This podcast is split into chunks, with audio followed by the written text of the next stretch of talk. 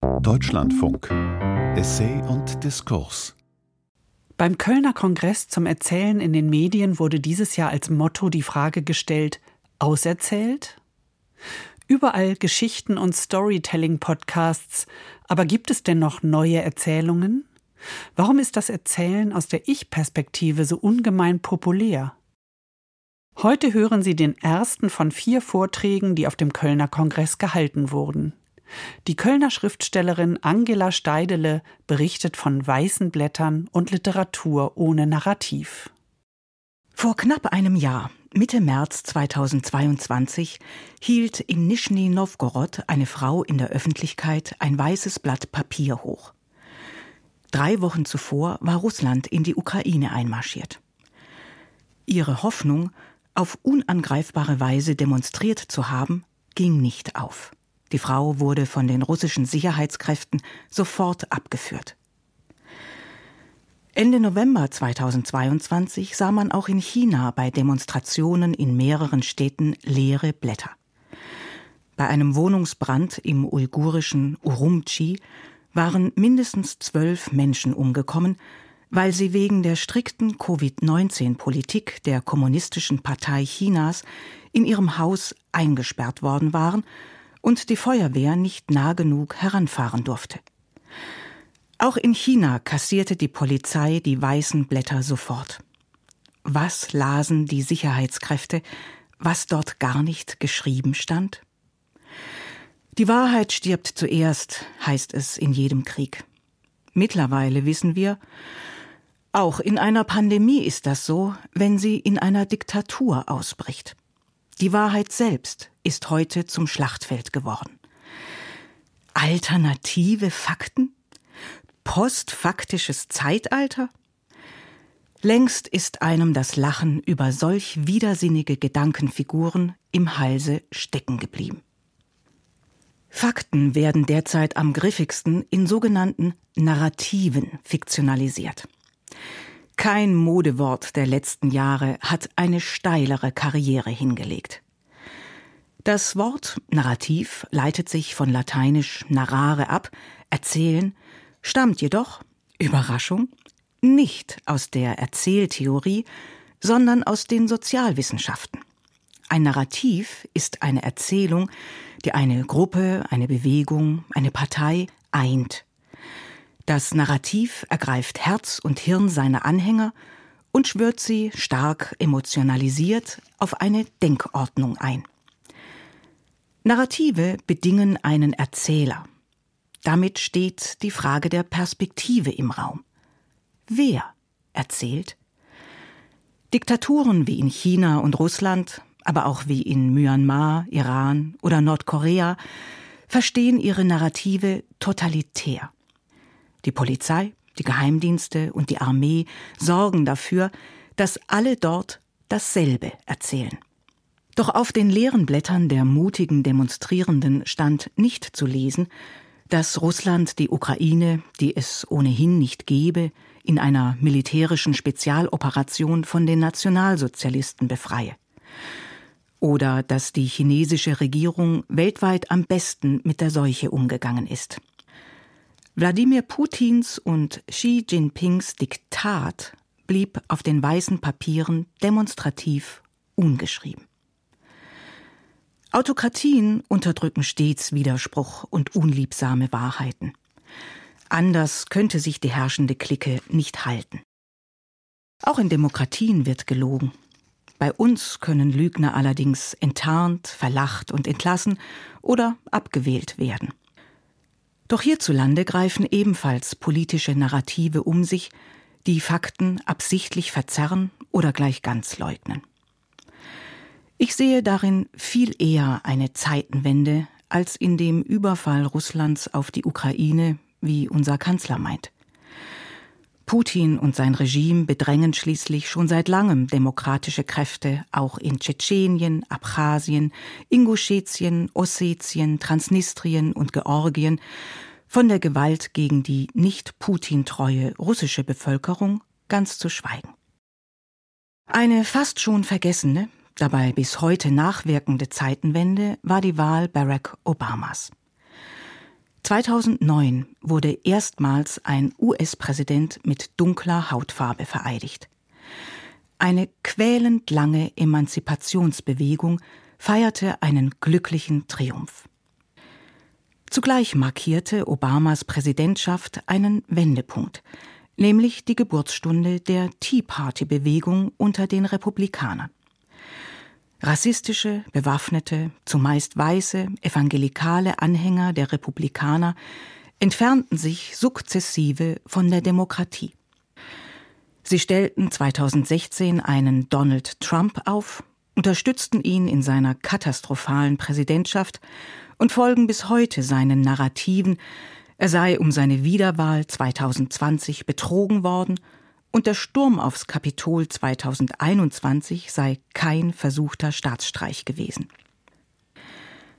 Die antidemokratische Entwicklung der Republikaner in den USA ist deshalb so bedeutsam, weil weltweit sehr viele konservative Parteien ihrem Beispiel folgen. Die Tories etwa sehnen sich nach dem kolonialen britischen Empire zurück und haben Großbritannien dadurch ins tiefste Elend gestürzt. Dennoch bejubeln sie wieder alle Fakten ihr Narrativ, der Brexit sei das Beste gewesen, was je hätte geschehen können. In Deutschland entzündete sich die Veränderung im rechten Parteienspektrum nicht an der Hautfarbe des Präsidenten, sondern am Geschlecht der Kanzlerin. Während Angela Merkels Regierung rückten Teile der Union, wie die CSU in Bayern, weiter nach rechts. Hans-Georg Maaßen und seine Werte-Union verhöhnen alle Werte unseres Grundgesetzes. Und enttäuschte Reaktionäre wie Alexander Gauland verließen die CDU ganz und machten die AfD erst groß. Eine Partei, die ausschließlich von kontrafaktischen Narrativen lebt. Wissenschaftliche Erkenntnisse bestreiten, Wahlkommissionen misstrauen, wenn das Ergebnis zu den eigenen Ungunsten ausfällt, historische, wirtschaftliche oder statistische Daten bezweifeln. Solche fälschenden Einsprüche kommen heute alle von rechts. Reaktionäre, patriarchale, rassistische, antifeministische und homophobe, ja faschistische und völkische Narrative wollen rückgängig machen, was die Emanzipationsbewegungen seit den 1970er Jahren errungen haben. Der klassischen Linken ist 1989 ihr Narrativ verloren gegangen. Die verbliebenen demokratischen Kräfte und Parteien eint, bei aller Unterschiedlichkeit, ein Grundrespekt vor den Wissenschaften, eine gewisse intellektuelle Redlichkeit und die Opposition zu Narrativen. Wo auch sie restaurativ einwirken wollen, lügen sie jedoch ebenfalls erbärmlich.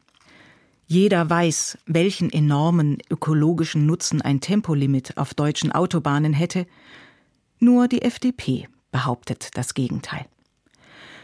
Radikalisieren sich die Konservativen, verlassen sie unsere gemeinsame Wertegrundlage und höhlen unsere Demokratien aus, die schließlich vom Kompromiss zwischen widerstreitenden Kräften in der Gesellschaft leben.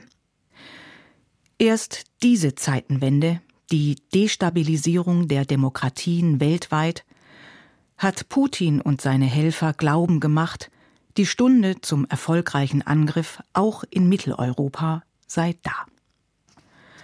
Narrative vertragen sich nicht mit einer freien, unabhängigen Presse.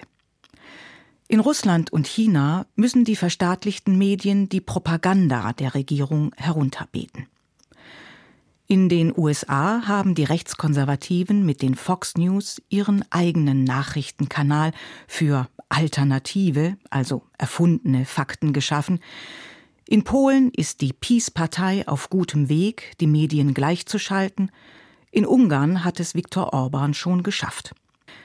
Die Tories wollen der BBC an den Kragen und richtig, wer wehrt sich bei uns gegen den gebührenfinanzierten kritischen Rundfunk? In den demokratischen Staaten lieben die rechtsnationalen Parteien und Bewegungen daher nichts mehr als die sozialen Medien. Denn Facebook, Twitter und Co bieten ihnen die ideale Plattform für ihre Narrative, die sie einem breiten Publikum vermitteln können, ohne von einer skeptischen Redaktion vor der Veröffentlichung auf Fakten gecheckt zu werden. Verantwortliche im Sinne des Presserechts können in den klassischen Medien für Beleidigungen oder Volksverhetzung belangt werden. Die nahezu rechtsfreien Räume in den sozialen Medien dagegen hallen wieder von Schmähungen aller Art. Um nach dem Aufstieg der Narrative zu fragen, möchte ich daher neben der Tea Party Bewegung in den USA das Jahr 2004 hervorheben, in dem Facebook zuerst auftrat, bald gefolgt von Twitter, schließlich Instagram, Telegram und TikTok. Keine rückwärtige Verklärung. Geschimpft, gestänkert, beleidigt wurde schon immer. In der analogen Welt war es jedoch viel schwieriger, Kumpane für gedanklichen Mist zu finden. Familie, Freunde, Kolleginnen, Vereinsmitglieder wirkten alle en passant mit ihrem gesunden Menschenverstand mildernd auf blödsinnige oder aggressive Vorstellungen von einzelnen Mitgliedern unserer Gesellschaft ein. Über die sozialen Medien finden diese Einzelnen, heute leichter Gleichgesinnte, fühlen sich nicht länger allein und koppeln sich gemeinsam von der moderaten Mehrheitsbevölkerung ab. Über Telegram spinnen etwa die rechtsextremen Anhänger von QAnon ihr Narrativ, wonach die Demokratische Partei in den USA in Wahrheit ein Kinderschänderring sei, der unmerklich geputscht und die Macht in einem Deep State heimlich an sich gerissen habe. Die deutsche Variante von QAnon sind die rechtsextremen Reichsbürger, die sich ebenfalls einbilden, im falschen Staat zu leben und zu Gewalt bereit sind. Diktatoren dagegen twittern nicht. Um ihre Narrative zu verbreiten, haben sie ja die klassischen und digitalen Medien in ihren Ländern gleichgeschaltet. Dennoch mischen auch sie sich kräftig in die digitale Kommunikation der liberalen Staaten ein. Russland und China führen in den sozialen Medien mittels Social Bots und gefälschter redaktioneller Beiträge gewaltige Desinformationskampagnen, die das Vertrauen bei uns in die klassische freie Presse unterwandern soll. Die Digitalisierung der Medien hat also das kontrafaktische Erzählen geradezu entfesselt. Weiße Blätter gehören zu den Arbeitsmaterialien von Schriftstellerinnen. Zuweilen werden sie noch von Hand beschrieben, meist werden sie in den Drucker geschoben.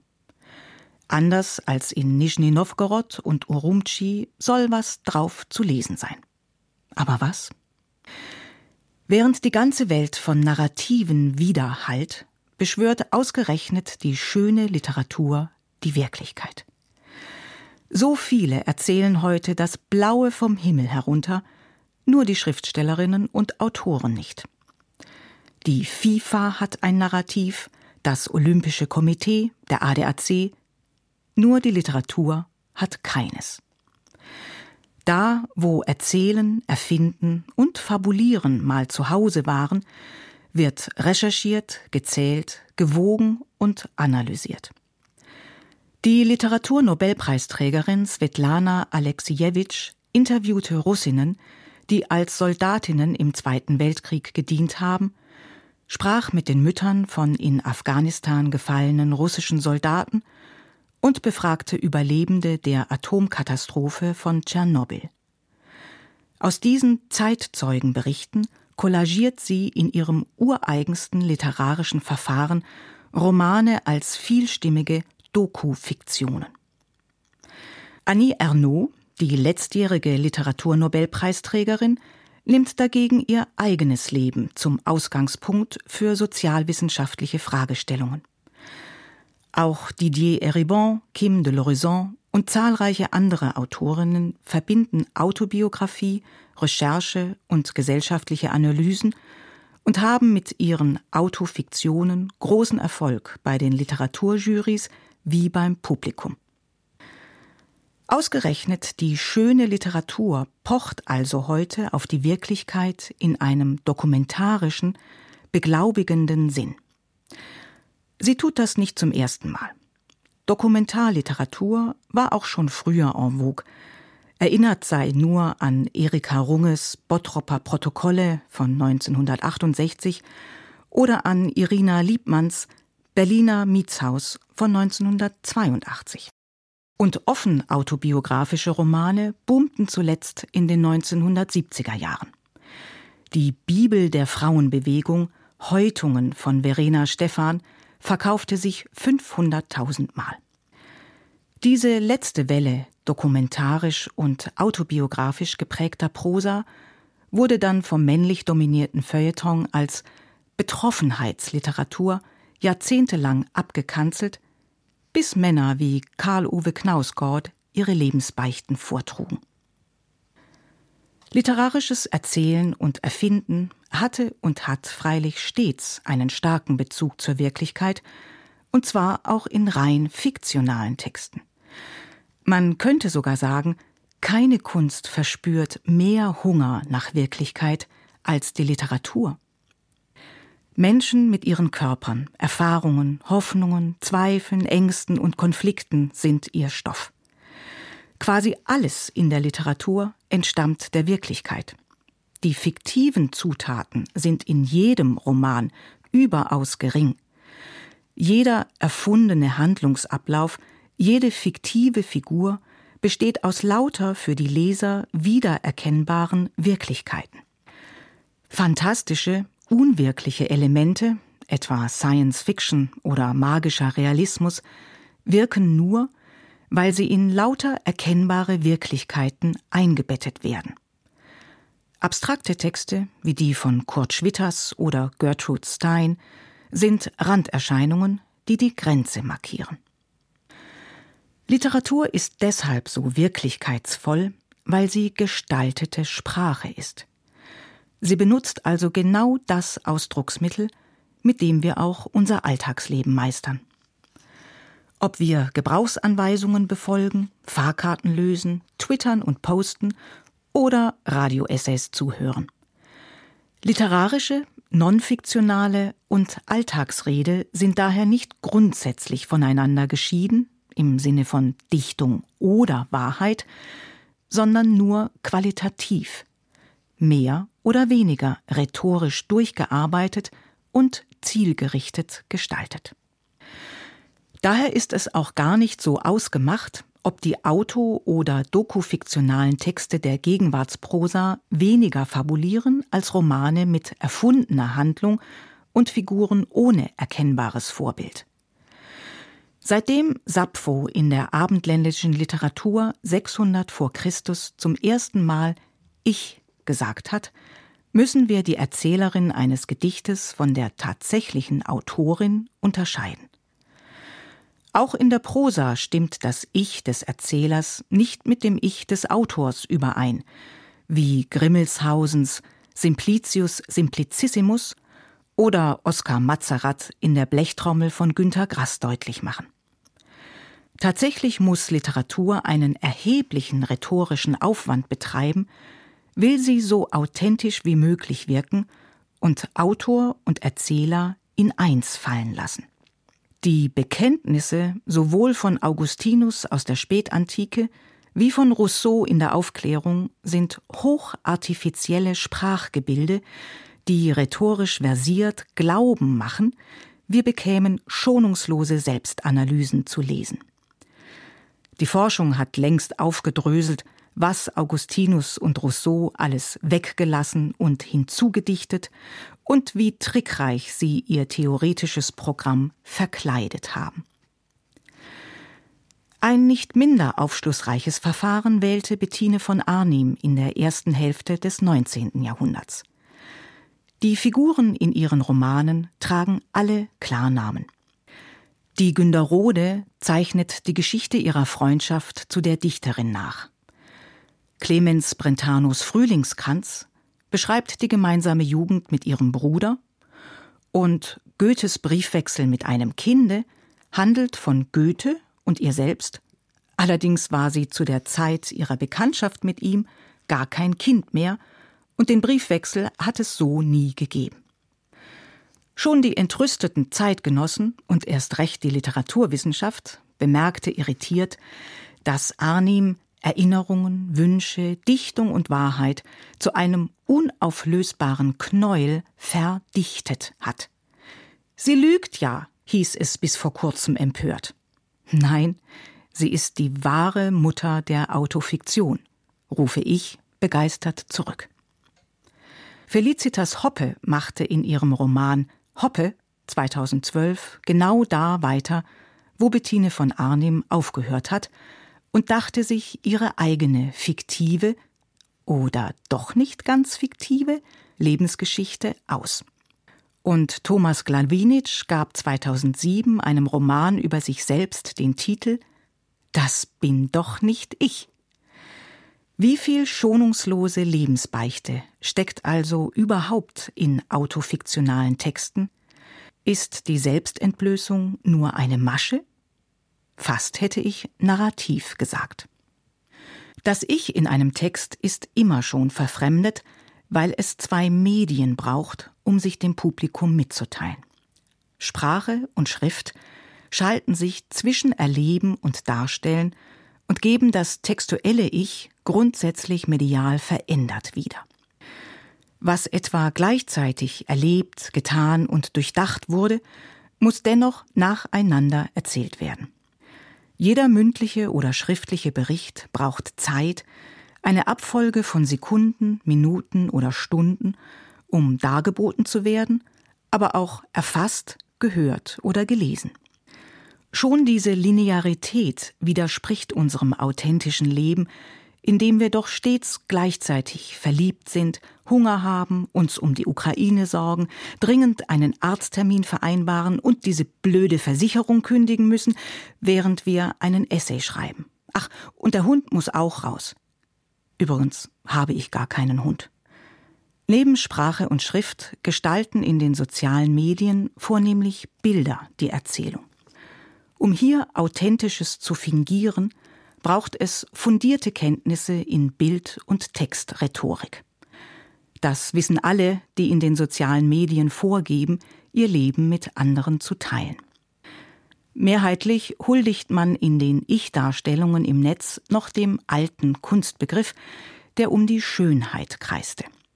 Gestylte Frisuren, perfekt geschminkte Lippen und erotisch ausgeleuchtete Körper. Auch der Bildhintergrund, das Bühnenbild also, der Bildausschnitt und so weiter werden bedacht, um die Botschaft vom perfekten Heim, einer glücklichen Familie oder der süßesten Katze der Welt zu senden. Kein Medium dürfte unauthentischer sein. Wirklichkeit erscheint in den sozialen Medien grundsätzlich inszeniert, fingiert, ja fiktiv. Bekommen wir denn aber die Wirklichkeit je zu fassen? Was haben wir denn all diesen Narrativen entgegenzusetzen, den großen politischen und den kleinen eitlen? Eine Lüge ist oft leicht aufzudecken. Die Wahrheit dagegen ist ein ganz anderes Kaliber. Das fängt schon mit den Fakten an. Die Etymologie benennt das Problem. Nochmals Latein. Fackere. Tun, machen. Das Partizip Faktum ist also ein gemachtes. Es ist nicht gegeben, es wird nicht gefunden oder erfunden, es wird gemacht. Fakten haben daher schon rein begrifflich etwas Prozessuales in sich, ein Werden, nicht ein Sein.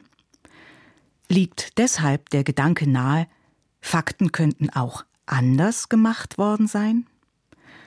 Zudem setzt der Logik nach jedes Faktum einen Macher voraus. Bringen eine oder mehrere Ursachen ein Faktum hervor? Oder werden die Fakten erst durch uns erzeugt, die Betrachterinnen? Sollten selbstgemachte Fakten die Bausteine unserer Wirklichkeit sein? Flankiert werden solche Fragen von Erkenntnissen der Hirnforschung. Neuronal sehen wir nicht, was ist, sondern was unser Gehirn aus Sinnesreizen macht. Um die Wirklichkeit um uns herum zu begreifen, müssen wir sie wahrnehmend konstruieren. Wir machen uns also buchstäblich ein Bild von allem, auch den Fakten. Nietzsche wusste das auch schon ohne Neurophysiologie. Er schreibt Nein, gerade Tatsachen gibt es nicht, nur Interpretationen. Wirklichkeit ist nicht, sie wird neuronal, sprachlich, medial, technisch und sozial konstruiert, einschließlich der Wahrnehmung unserer selbst. Und je nach Konstrukteurin, ihrem Ort und Geschlecht, ihrer Identität und Generation und so weiter, sieht sie auch ein bisschen anders aus. 150 Jahre nach Nietzsche ergänzt der Erzähltheoretiker Thomas Stressle, dass er und sein Fach immer noch nicht herausgefunden haben, worin sich genau eine faktuale von einer fiktionalen Erzählung unterscheidet und ob es diesen Unterschied überhaupt gibt. Erzählen wir uns also alle unablässig lauter Geschichten und lässt sich ein Narrativ gar nicht von einer Analyse unterscheiden? Spekuliert nicht auch die Wissenschaft und deckt nie die Wahrheit auf, sondern prüft und zweifelt, versucht und verwirft, entkräftet alte Thesen und stellt neue auf? Auch und gerade Wissenschaft ist ein Prozess. Einstmals gut begründete Einsichten werden von neuen Erkenntnissen frisch justiert, fortentwickelt, zuweilen sogar abgelöst. Denn jede Erkenntnis führt nicht zu absoluter Wahrheit, sondern zu neuen, noch besser begründeten Einsichten. Nicht anders stellen sich die Bedingungen für unser politisches Erkenntnisvermögen dar. Vorausgesetzt, wir leben in Freiheit und Frieden, können wir gemeinschaftlich und dynamisch um Plausibilität ringen. Freundlicher Zweifel, heitere Skepsis, sachlich begründeter Widerspruch, offen und höflich ausgetragen ordnen im Miteinander die Fülle der Fakten zu einer Wirklichkeit, die dem, was geschehen ist und gerade geschieht, erstaunlich ähnlich sieht. Die Erfinder grotesker Narrative kennen die Wirklichkeit genau und wollen sie gerade deshalb in ihrem Sinne verändern. Weiße, leere Blätter aus Papier sind nichts als materielle Träger eines potenziellen Inhalts, der in Sprache, Schrift oder Bild erst noch darauf platziert werden müsste. Da die russischen und chinesischen Sicherheitskräfte ihre Staatsnarrative ebenfalls nicht glauben, wussten sie ganz genau, was auf den weißen Blättern der mutigen Demonstrierenden nicht geschrieben stand. Varianten der Wahrheit, die näher an die Wirklichkeit reichten als die Propaganda ihrer Regierungen. Vor einer Frau in Nischni Nowgorod, die zeigt, dass sie die Wahrheit kennt, hat Putin keine Angst. Der chinesischen Regierung hingegen wurden nach der Tragödie in Urumqi auf landesweiten Demonstrationen in Dutzenden Städten zigtausendmal ein weißes Blatt vorgezeigt. Wir haben etwas anderes zu sagen, dürfen aber nicht, schienen die Demonstrierenden ausdrücken zu wollen. Das Narrativ von der weltbesten Covid-Strategie brach in sich zusammen. Und wie zum Zeichen, dass die kommunistische Partei ihren eigenen Märchen auch nie geglaubt hatte, hob sie in einer aberwitzigen Kehrtwende alle Corona-Maßnahmen auf einen Schlag auf. Dass daraufhin die Krematorien rund um die Uhr Leichen verbrennen mussten, wurde kontrafaktisch als Lüge des Westens bezeichnet. Eine Diktatur bleibt sich treu, auch wenn sie erfolgreich kritisiert wird. Dennoch haben weiße, leere Blätter in ihrer nicht zu übertreffenden Lakonie ein milliardenfach beschworenes Narrativ zum Schweigen gebracht. Die grotesken Fiktionen liefen buchstäblich ins Leere. Ein weißes Blatt birgt eben immer die Möglichkeit einer neuen, anderen Geschichte. Das Erzählen ist noch lange nicht am Ende. Von leeren Blättern und Literatur ohne Narrativ von Angela Steidele. Technik Martin Hoffmann. Regie Claudia Katanek. Redaktion Barbara Schäfer.